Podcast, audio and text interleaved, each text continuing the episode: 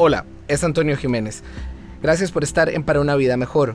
Lo que pretende este podcast es todo menos que nos dé sueño, pero vamos a hablar de dormir y de dormir bien. Para eso invitamos a un experto en el tema, especialista de la clínica del sueño, el otorrinolaringólogo, el doctor Ariel Mirenberg. Muy buenas, doctor, y gracias por estar con nosotros. Con mucho gusto, buenos días. Antes de que hablemos del sueño, de cómo dormir bien, vamos a tener una pequeña dosis de relajación y para eso una audioaspirina.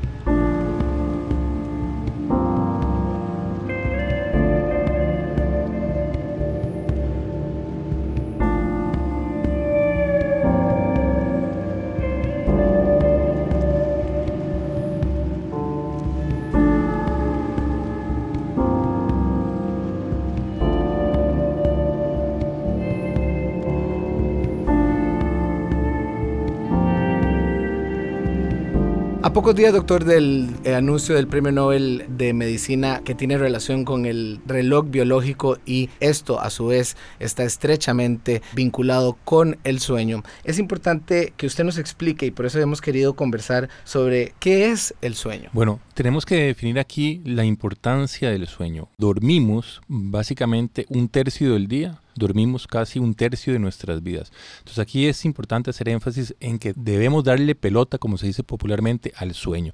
Es importante que reflexionemos y que nos demos cuenta si realmente estamos durmiendo bien o no.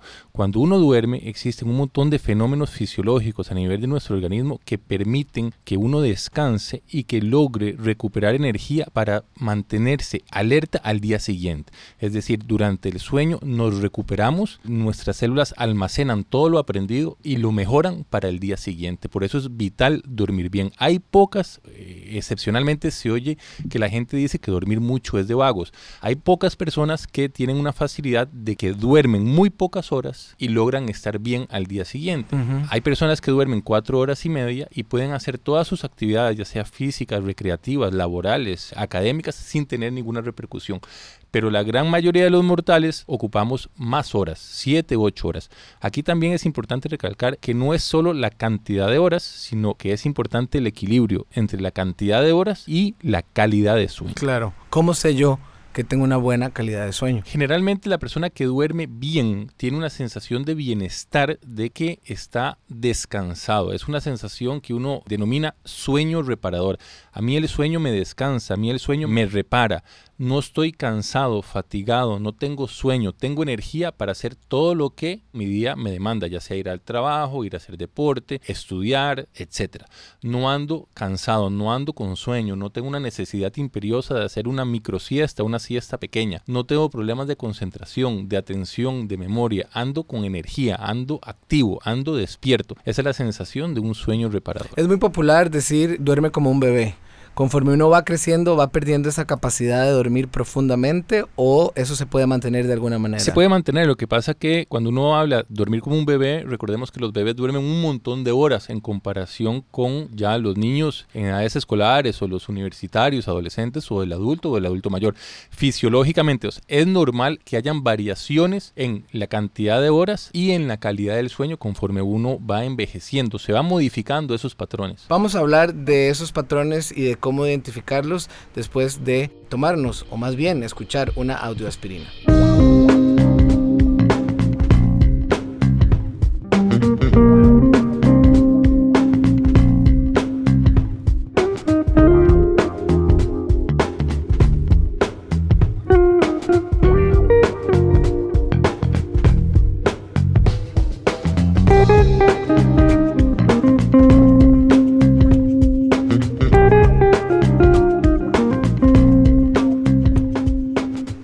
Doctor Mirenberg, dormir de una manera reparadora. Yo me levanto, tengo energía, puedo hacer todo lo que eh, tengo planeado en el día sin estar cansado. Eso es una manera de saber si tengo calidad de sueño.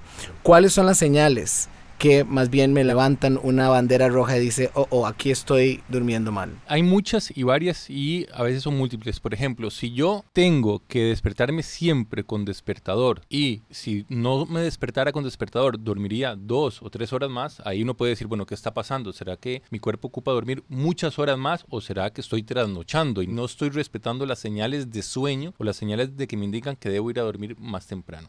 Si yo durante el día ando con falta de energía, falta de concentración, atención, memoria, apático, cansado, con una necesidad de hacer una siesta, si ando con dolor de cabeza, si ando con los ojos cansados, que la gente llama ojos llorosos o ojos cansados, si ando sin pilas, hay que investigar si esa persona viene durmiendo bien o viene durmiendo mal, o si todos esos síntomas, todas esas manifestaciones se deben a que no esté durmiendo adecuadamente. Yo puedo dormir un montón de horas, pero no necesariamente esté durmiendo con un sueño de calidad. Entonces, repito, aquí el equilibrio entre la calidad y la cantidad de horas es lo que me da a mí la sensación de bienestar. ¿Y puedo levantarme también durante la noche y tener un sueño reparador o, o el estar despertándose es también una señal de que las cosas no andan bien en términos de calidad de sueño? Si yo, por ejemplo, estoy durmiendo y por cualquier ruidito que hay en la casa, en la habitación o fuera de la casa, me despierta, eso se llama condición de hiperalerta. Si yo después no logro dormir y no logro conciliar el sueño rápidamente, me produce un sueño que está interrumpido. Y ese despertar prolongado es, es una de las causas de insomnio o es una de las manifestaciones de ese mal dormir. Tengo un sueño muy interrumpido, muy cortado y no logro tener ese bienestar de un equilibrio entre las fases superficiales, fase profunda y sueño REM y por eso da la sensación de el sueño no reparador. O sea que el sueño liviano eh, que llamamos también popularmente es una señal de que no estamos descansando. Correcto, si yo tengo un sueño muy superficial, a lo largo de la noche, si en proporción tengo un sueño mucho más superficial y hay un desfase en ese equilibrio entre el sueño superficial, el sueño profundo y sueño REM, muchas veces me levanto con la sensación de que mi sueño no me sustenta. ¿Podemos eh, enumerar los cinco trastornos del sueño más comunes? Los sería, en primer lugar, el insomnio que engloba un montón de, de, de tipos de problemas de sueño. Recordemos que el insomnio es la dificultad para iniciar el sueño, entonces están aquellas personas que les cuesta conciliar el sueño. Está el, eh, la dificultad para mantenerse dormido, o sea, las personas que se duermen rápidamente, pero a lo largo de la noche se despiertan y ya no logran dormir, o aquellas personas que tienen múltiples despertares a lo largo de la noche, o simplemente aquellas personas que duermen, pero se levantan y constantemente no tienen la sensación de un sueño reparador. Hoy por hoy lo más frecuente y lo más común es insomnio por estrés, lo que uno llama insomnio por estrés o la mente no para. Son aquellas personas que no logran desconectarse a la hora de dormir. Entonces se llevan las preocupaciones, las inquietudes, el trabajo a la hora de dormir. No logran hacer ese desconecte de la vida cotidiana normal para ir a dormir. No logran hacer ese translape entre eh, vida normal, actividad y sueño. Eso es lo más común hoy por hoy. Eh, el insomnio asociado a trastornos como ansiedad y depresión probablemente cada vez se, ve más.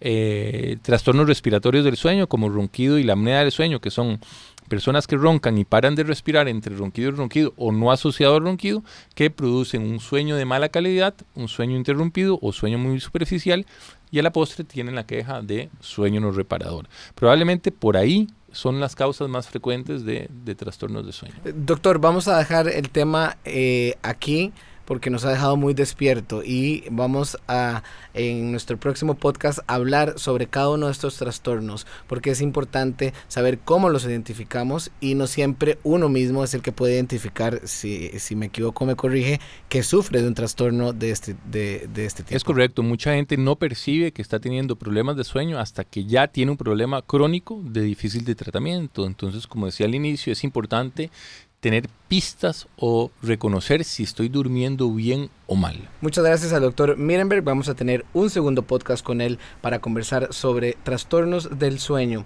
que por supuesto una de las señales es el dolor de cabeza. Mientras tanto, escuchamos una audioaspirina.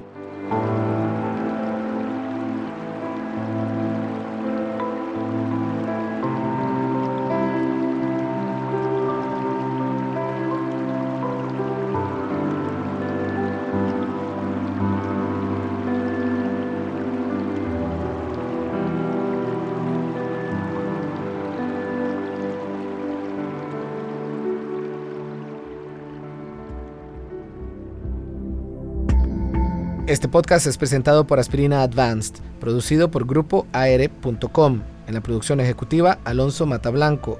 En la edición y grabación, Ardeshir Cordero.